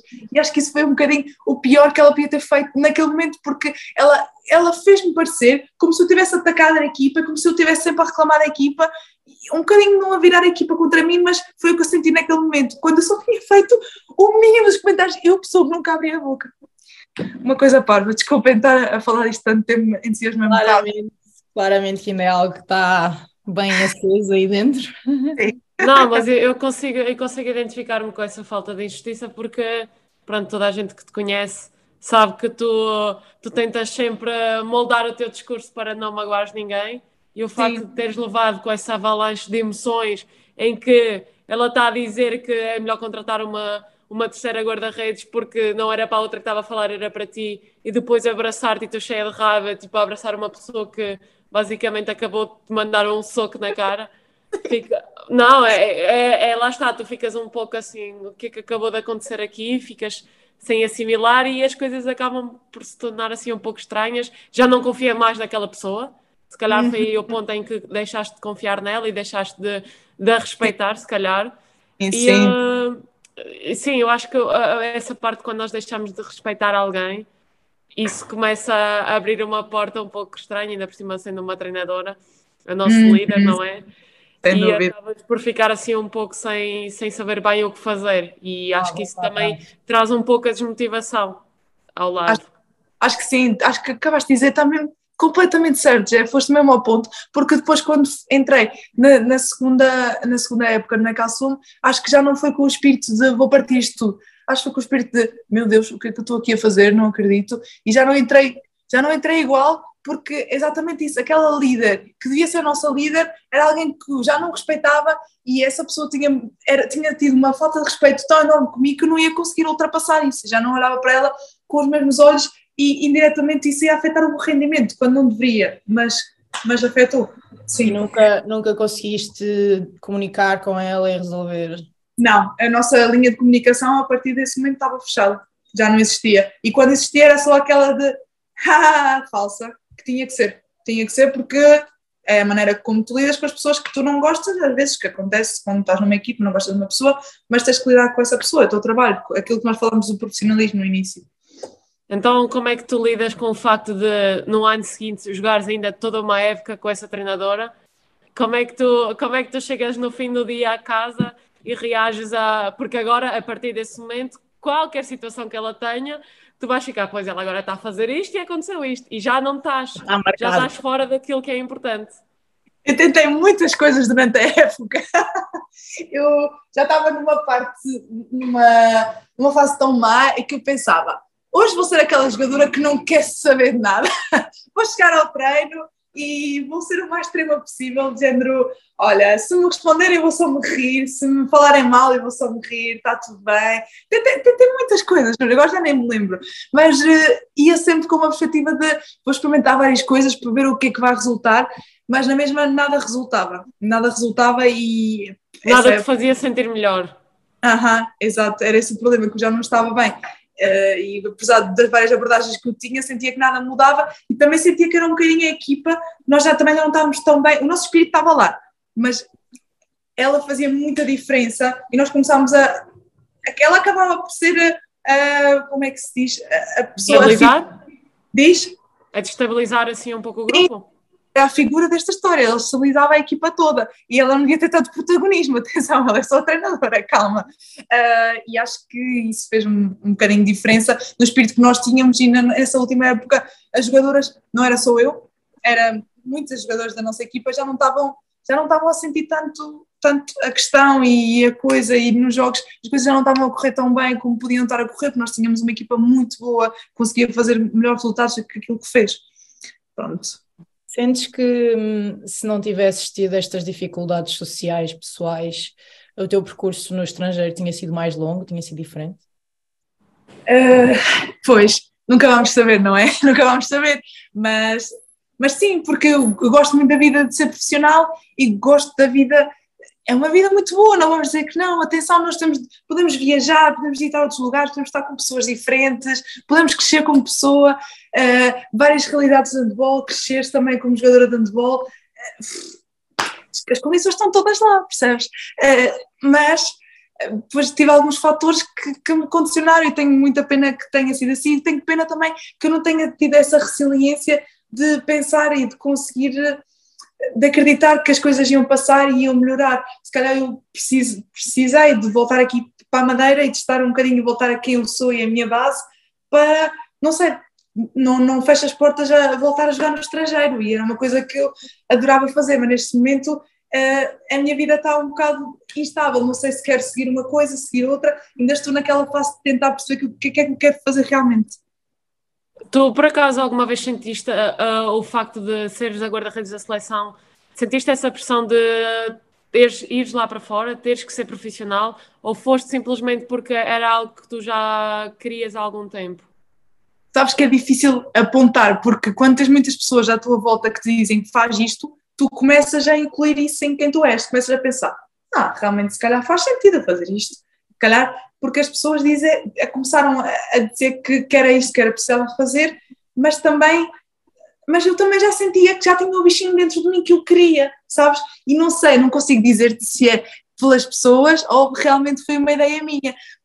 Porque eu, se calhar, quando era miúda, não tinha esta ambição, atenção, mas o meu treinador já me dizia, exato, o meu treinador já me dizia: olha, e se for jogar estrangeiro, não era giro? E começaram a, a cultivar este, este bichinho dentro de mim e eu realmente, quando fui jogar para o estrangeiro, foi algo que eu queria fazer. Isso, isso posso dizer que sim. Uhum.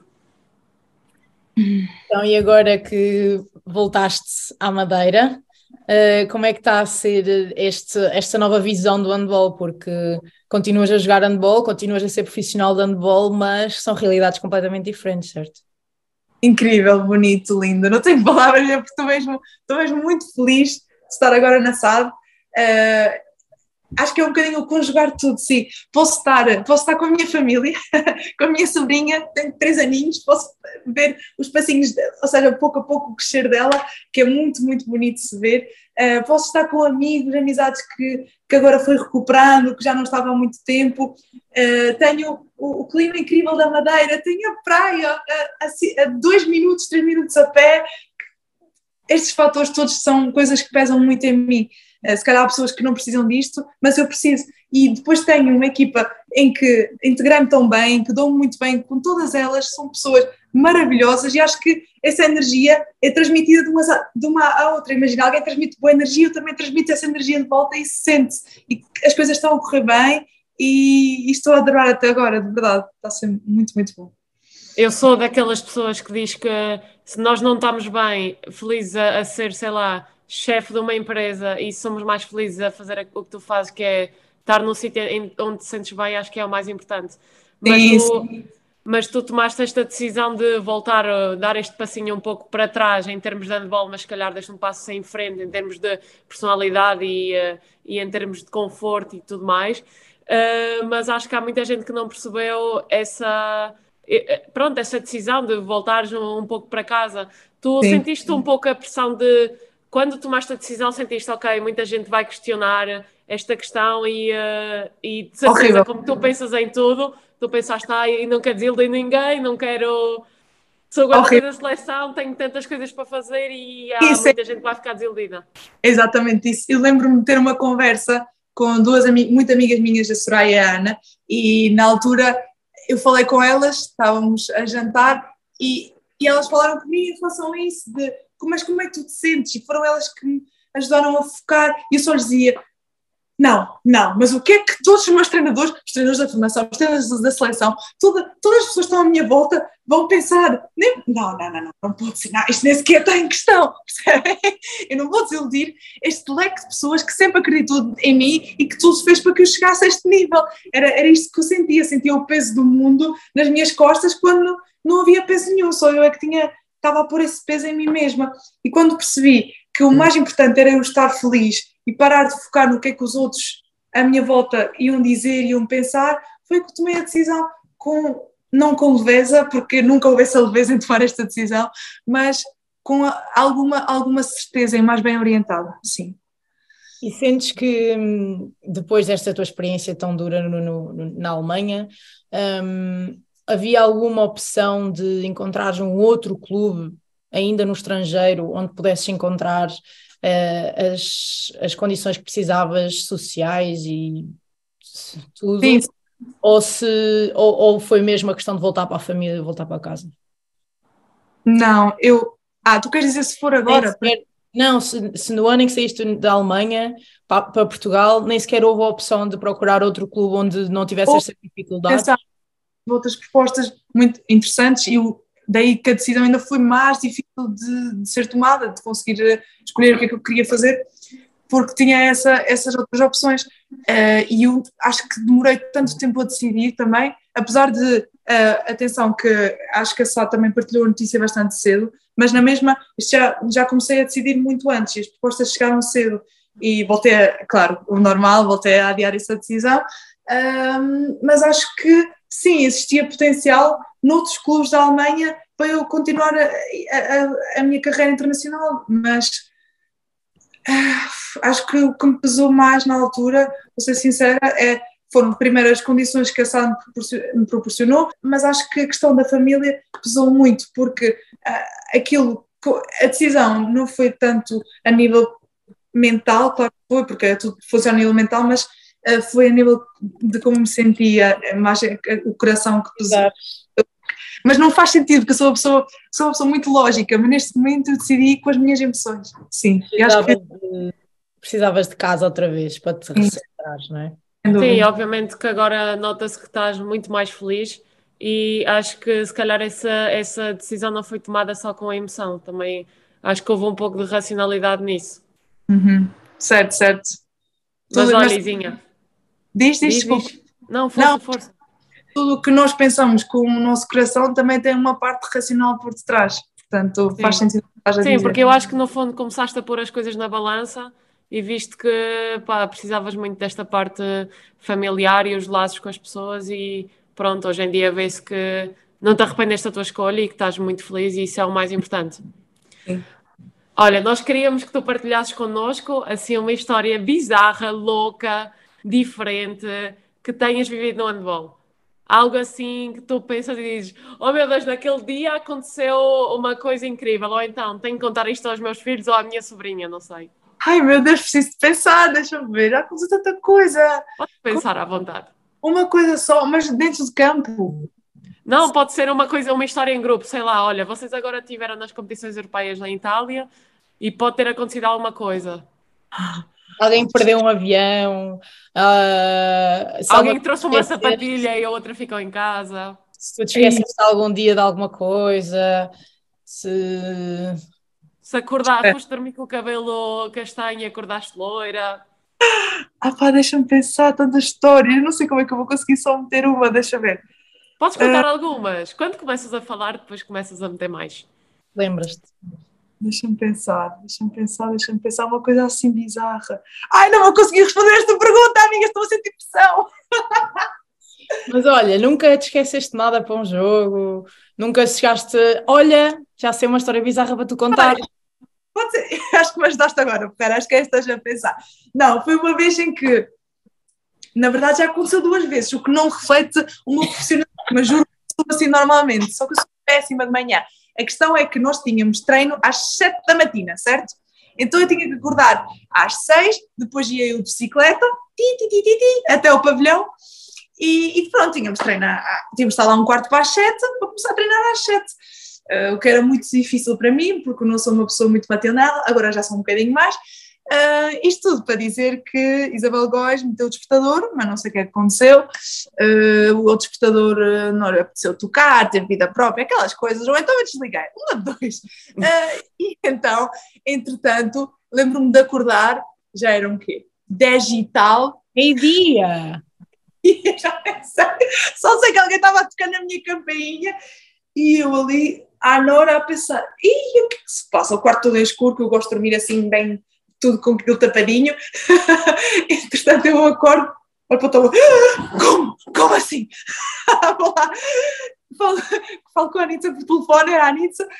Oh Isa, tens noção que faltaste o treino? Está toda a gente preocupada. Ah, primeiro foi, estás bem, estás bem? Porque estava toda a gente a ligar desde as 7 da manhã até ao meio-dia a tentar perceber o que é que se passava com a Isa e ela não atendia, então as pessoas achavam que ela tinha morrido, tinha sido raptada, tinha sido. Mas o telemóvel tocava? Não, eu acho que estava em modo de dormir, então não tocava, percebes? E, e eu tenho um sono super leve, o que não fazia sentido, se vibrasse ia acordar. Mas não, não tocava, e eu lembro-me que depois a minha treinadora disse que isto foi um 31, porque ela achava que eu tinha sido raptada ou violada, ela achava, ela achava o pior dos casos, e como eu ia sempre de bicicleta, ela estava muito preocupada. Então lembro-me que foi uma situação engraçada, mas não foi engraçada de todo, porque refletiu um bocadinho no meu profissionalismo, pronto, uh, mas uh, acho que são coisas que acontecem a toda a gente, pronto, assim, ocasionalmente, vamos dizer desta maneira. E lembro-me que tive que pagar uma multa, não sei se foi de 60 euros ou se foi mais 90, só sei que foi uma quantidade ridícula e o sono de beleza não valeu a pena. É uma boa história bizarra, gosto. Então, Isa, e agora, depois de termos feito este percurso inteiro pelo teu, pelo teu mundo do handball, mundo do profissionalismo, um, gostava de perceber, agora olhando para trás e fazendo a avaliação de tudo o que foi positivo e negativo, um, porque é que ainda jogas handball? que pergunta bonita! uh, porque é que eu jogo handball ainda? Olha, sabes muito tempo, durante bastantes durante algumas fases da minha vida eu às vezes ia perguntar, mas será que eu realmente gosto disto? Às vezes traz-me tanta emoção negativa porque sou uma pessoa que sinto muito. Eu sinto muitas coisas e então sinto mal e sinto bom, mas às vezes o mal acabava por ficar mais na minha cabeça dependendo da fase de vida em que eu estivesse. E agora, acho que olhando um bocadinho para trás, acho que é foi, foi o handball que me deu tudo na vida, que me deu as minhas pessoas, que, que me fez crescer, uma pessoa que eu sou agora. Se calhar, ok, houve alguns sacrifícios, tive que fazer algumas, algumas partes da minha vida que eu perdi, podia ter aproveitado mais. Se calhar tinha mais um caminho, uma linha já feita de, de, de quem eu seria agora e a profissão que eu teria, teria, neste momento, já podia estar a trabalhar, mas, mas acho que o handball dá tantas pessoas que vale, vale muito a pena e é uma coisa que me faz feliz e é por isso que, por isso que eu jogo handball, sim. Acho que é por isso, é porque me faz feliz. Obrigada, Isa. Isto foi bonito.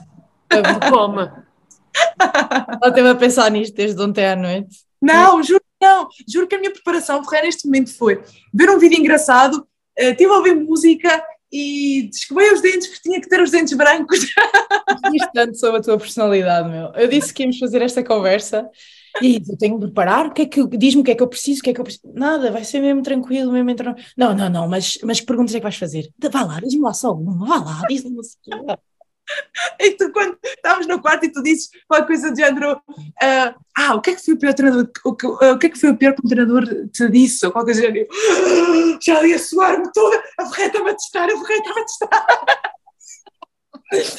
só para, só para deixar o, o bichinho atrás da cabeça. olha, não, mas Isa, olha, muito, muito obrigada pelo teu, pela tua história, gostamos oh, muito, acho, acho que é uma forma bonita de ver a vida, tu tentas sempre colocar cor nas coisas, mesmo quando elas são assim muito escuras. Por isso, olha, muito obrigada por ter estado aqui nas nossas casas a hum. partilhar eh, este, este bocadinho connosco. Desejamos tudo, tudo bom e, uh, e vemos muito, muito em breve. Sim, obrigada. Obrigada, obrigada Isa. Adorei, adorei falar convosco e obrigada pelo convite. Isto foi muito mais divertido do que eu acreditava que ia ser. Obrigada, a sério, meninas. Obrigada, Isa. Um beijinho, beijinho grande. até à próxima. Tchau. Beijinho.